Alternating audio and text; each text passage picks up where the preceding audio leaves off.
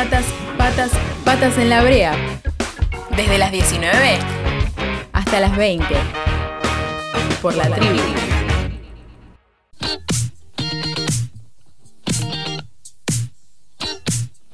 7 de la tarde, 44 minutos. Y acá hay gente que está dejando su ADN en la mesa porque hay un señor que se está pelando.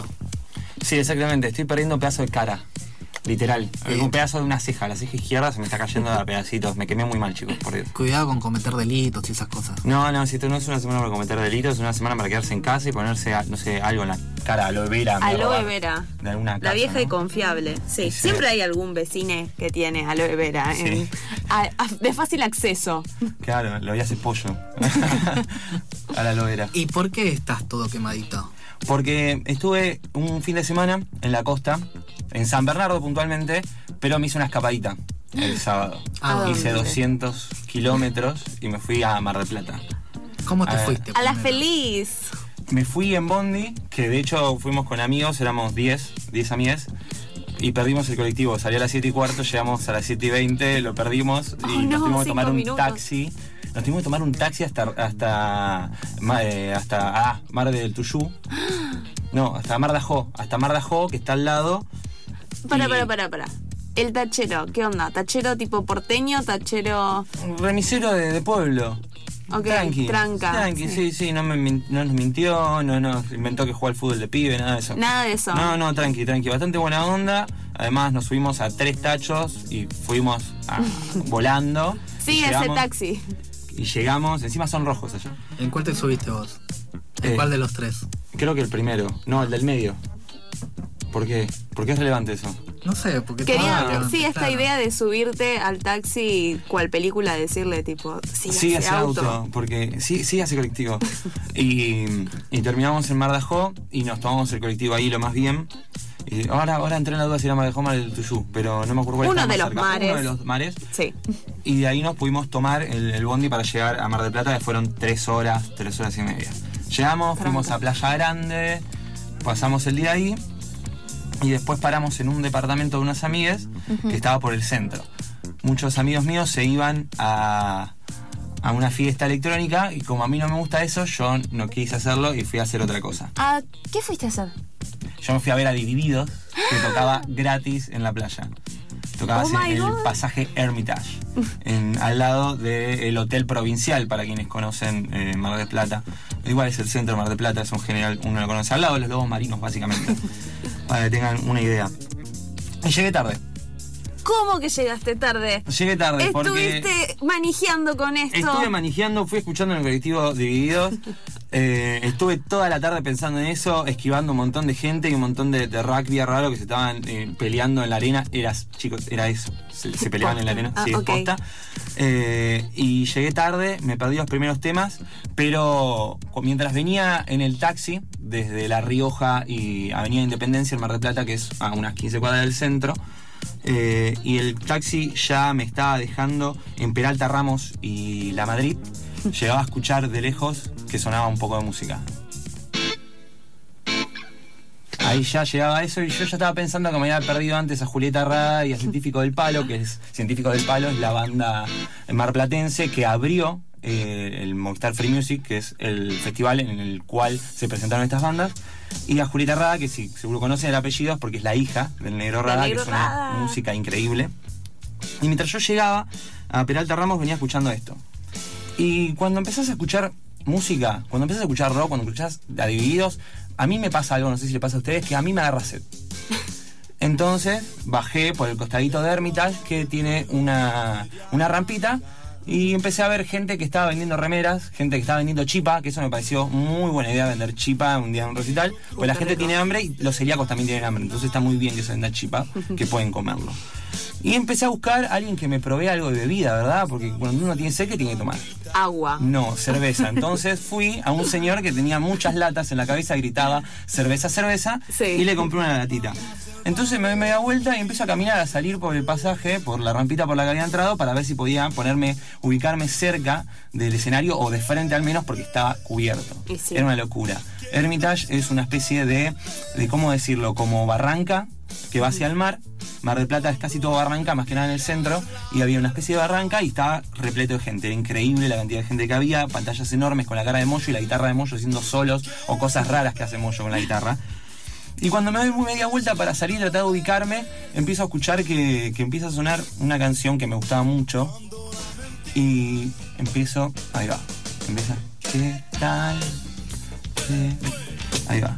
Empecé a escuchar esto y me empezó a agarrar más sed, pero ya tenía mi, ya tenía mi latita, entonces salí tranquilo. Estabas cubierto. Estaba cubierto, entonces empecé a, a mover un poco la cabecita y ya estaba como, decía, estoy viendo una banda rock, ¿no? Es como, estoy viendo rock con el mar, el mar de fondo, con las luces de, de Mar del Plata a- al fondo, con toda la gente que está saltando, estaba de muy buen humor, eh, muy contenta, excepto los señores policías, que me peleé con uno, porque no me dejó entrar de vuelta con la latita, cuando adentro estaban vendiendo cerveza.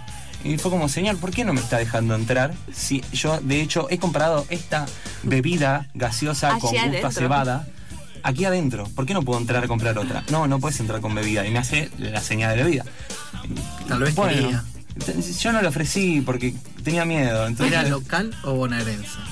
Eh, gendarmería. Gendarmería. Era gendarmería, sí, sí, estaba gendarmería. estaba gendarmería y bonaerense estaba. Eh, y entonces yo me quedé afuera, panchito, tranquilo, me tomé mi cerveza y me la guardé en el bolsillo porque no encontraba tacho. Yo no le iba a tirar al piso, no, no quería aportar a, a- a la mure de la ciudad. Entonces me la guardé en el bolsillo de atrás del pantalón y seguí caminando como si nada. Y mientras estaba sonando este tema, en un momento hacen eh, la rubia tarada y es cuando se sube el negro rada. Que fue una situación increíble de- del negro en los timbales. Escucharlo al negro tocar en los timbales es, Es magnífico. hermoso, sí. Y después empiezan a calmarse un poco las ansias y empieza a sonar eh, una canción más tranquila. Empieza a sonar esta balada hermosa, en la cual Moyo eh, mira hacia el público, levanta la vista, mira a la derecha del público, a un edificio muy grande, y dice, Carlitos, esto es para vos, te queremos Carlitos, te mandamos un kilo y dos pancitos. Quienes saben de esta frase es de Carlitos Balá, y estaba Carlitos Balá en un balcón mirando a Divididos, y a una luz, un reflector, se le pone en la cara a Carlitos Balá y ilumina todo ese flequillo maravilloso que tiene esa cabellera, que si es de él o no, no nos importa, pero ese va a ser siempre el pelo Carlitos Balá. Yo lo fui a ver a él de chico, yo tengo 26 años recién cumplidos, y de muy chiquito fui a verlo cuando fue con su circo a Escobar, y todavía me acuerdo de eso. Me acuerdo de su mudruble, qué gusto tiene la sal, angueto, angueto, quédate quieto. Yo me acuerdo de todo eso, y me acuerdo que había un señor muy parecido a mi papá entre el público que fue a verlo, y después me enteré que era mi tío, y por eso era parecido a mi papá. Era muy chiquito y yo no entendía. Y, y todo el mundo estaba cantando esta canción hermosa con Carlitos Balá de, de fondo. fondo. Y nos dábamos vuelta y lo mirábamos y lo saludábamos y gritábamos qué grande Carlitos y un montón de milenias no entendían qué estaba pasando. Y yo técnicamente tampoco tendría que entender qué es lo que estaba pasando. Eh, y mientras eh, estábamos emocionados porque estaba Carlitos Balá, también Moyo se emocionó un poco y empezó a contar una anécdota de cuando llegó a un ensayo de una banda vieja que él tenía, que seguramente saben qué banda era en la que él tocaba antes, llegó con su guitarra y yo con un riff de guitarra, haciendo un riff, tocándolo, tocándolo, y el, el cantante, que era un señor eh, calvo, eh, que hablaba medio atravesado el castellano porque él no era argentino, él era italiano y vivió mucho tiempo en Inglaterra. Donato de Santis. No, ¿sabes que te equivocas?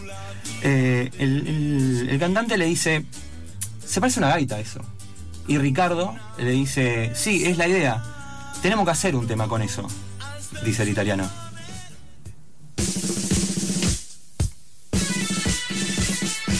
¿Y saben que yo pensaba que esto era una gaita posta del chico? Sí. Pero no, no, es la guitarra de Moyo y esto es Crua Chan de Sumo y en ese momento empezó a sonar Sumo. Como siempre que toca Divididos. Siempre que toca Divididos suena una, dos, tres, cuatro, cinco canciones de Sumo. Total, tienen lo derecho. Claro. Diego Arnedo, que era el bajista, y Moyo, que era el violero. Y mezclaron juntaron este tema, Crua Chan, que es un tema hermoso, con Nesquik. Dale, na- dame Nesquik. Y todo el mundo saltando en la, en la plaza. En la plaza de, de enfrente había una plazoleta en, en triangular que yo me, me ubiqué en el ángulo a 90 grados que tenía esa plaza porque estaba alto y más o menos podía ver, estaba tranquilo, me estaba fumando un pucho y ya me había tomado la cerveza, había encontrado un lugar para tirarla y dije, voy a hacerla bien esta vez. Si me voy a poner tan lejos del señor que vende este líquido maravilloso, voy a comprarme dos latitas, no una. Entonces me compré dos latitas, no una, me guardé una en la mochila y me guardé otra en el bolsillo de atrás para que no me vea el señor oficial de gendarmería por las dudas. Entonces salí caminando de vuelta por la rampita y me ubiqué de vuelta en el ángulo 90 grados de la plaza, enfrente a Pasaje Hermitage. Y era un- una, una situación que, que es genial, escuchar a Sumo, escuchar a Divididos. Y en ese momento invita Moyo a los segundos invitados de, de esa noche, que es, es un- una agrupación folclórica que se llama Otro Mundo, que son, eh, son cuerdas. Entraron con guitarras, entraron con charangos y se pusieron a hacer un tema que Moyo lo dedicó también. Y se lo dedicó a Eduardo Galeano. Esto es Huelga de Amores Uy, qué lindo. creo que es uno de los temas que, que son, son más increíbles de, de Sumo. ¿Por qué que es tan grosso? Y por qué destaco también, asumo que tengan eh, esta impronta también de llevar eh, la, la chacarera, el folclore a, a la música. Porque a muchas, muchas generaciones, puntualmente a la mía, digo yo, porque capaz a los más chicos que yo no tanto, pero a los que estamos de 20 para arriba, eh, antes de los 30, yo creo que entramos mucho a lo que es el folclore a través de esto. Y no solo a través de esta canción, que esta canción es de Divididos, sino también con Guanaqueando, que también la hicieron, como siempre la hacen. Que éramos muchos en ese ángulo 90 grados de la plaza, que nos emocionamos cantando Guanaqueando, eh, escuchando, esc- escuchando folclore. O sea, un montón de, de rolingas o ex rolingas que hemos sido rolingas de pelo largo y flequillo de jóvenes con una remera de, de callejeros o de los redondos o de lo que sea y nos estábamos emocionando. A nada de revolear el poncho.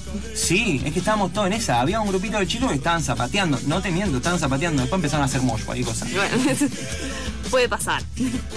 Y siguiendo con, con las emociones, apareció este, esta canción, estas guitarras abiertas, este mi mayor abierto con, con las primas, con las cuerdas primas de la guitarra, que son las cuerdas de abajo, las más agudas, sonando bien corpóreas, bien grandes. Esto es Amapola del 66, del disco homónimo, del disco Amapola del 66 de Divididos. Y los que conocen este tema, no vamos a llegar a escucharlo todo, pero los que conocen este tema hay un momento en el que baja. El momento en ese que baja, que dice después de tanto andar, caí en mí, no cantó eso, Ricardo. Sino cantó Plegaria para un niño dormido, de Luis Alberto Spinetta, acá hace unos días, que el 23 fue el cumpleaños, el día anterior a mi cumpleaños, para que lo sepan, el año que viene me pueden mandar un regalo a la radio, si es que estamos. Eh, y se lo dedicaron. E- Ese tema eh, es un tema que le gusta mucho a, a Ricardo, a Moyo, porque además también hacen Despiértate Nena. Eh, eh, Divididos hace Despiértate Nena. Y uno pensaría que si le va a dedicar un tema, le va a dedicar el tema de ya lo que tiene editado Claro. en el flanco. Pero no, cantaron Plegaria para un niño dormido. Que en, en la voz de Moyo, que Moyo tiene una voz mucho más grave que, que Luis Alberto, Sí. Suena hermoso. Es, es increíble. Es, es increíble escucharlo despacito, tranquilo y todos emocionados. Porque todos hemos escuchado, hemos crecido escuchando a- al flaco. Antes o después, de alguna forma u otra nos ha llegado el flaco. Y sentirlo compartido y sentirte que estás dentro de una masa de gente, eh, en mi caso, en un ángulo eh, de 90 grados de una plaza, era maravilloso. Era eso, o quizás que yo ya me estaba tomando mi segundo par de cervezas. De, de la Segundo par.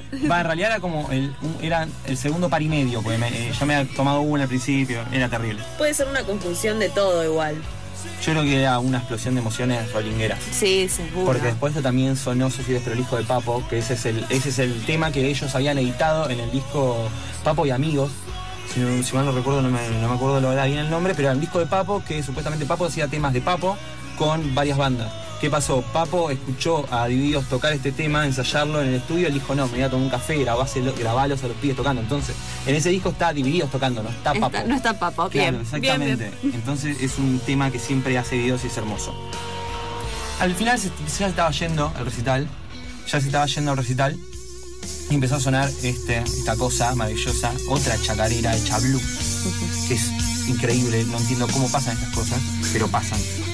Y acá cuando ya terminaron de tocar este tema, terminaron de tocar el arriero y, y creíamos que ya iba a terminar todo, que ya nos íbamos a ir a casa, íbamos a poder buscar un lugar ¿Todo donde hacer concluye al pis fin? No. y nada puede escapar. Pero eh, esto no se nos escapaba y decidieron volver al escenario cuando ya se habían retirado y hacer un último tema también de, de sumo. Decidieron hacer esta batería. Luces calientes que atraviesa mi mente, ese es el ojo blindado de sumo. Y con este tema se despedía Divididos de Pasaje Hermitage y de todo Mar de Plata. Y con este tema nos despedimos de tu crónica hermosa que has hecho en un grado, en un ángulo de 90 grados en una plaza, tomando tu segundo. tu segundo- Con un nivel de alcohol en Ya no sé sangre. ni cuánto había tomado. Tendría que haber comido algo, eso sí. Claro. Estuvo No mal. cenaste, ¿cenaste El después? chifa. Sí, después sí me comí un choripán. Ah, bien. Bien, Nosotros Cuca. nos escuchamos mañana a partir de las 7 de la tarde en esto que es Patas en la Brea. Vamos a estar durante enero y febrero de 7 a 8, de lunes a jueves. Nos vemos mañana, nos escuchamos mañana a partir de las 7 de la tarde.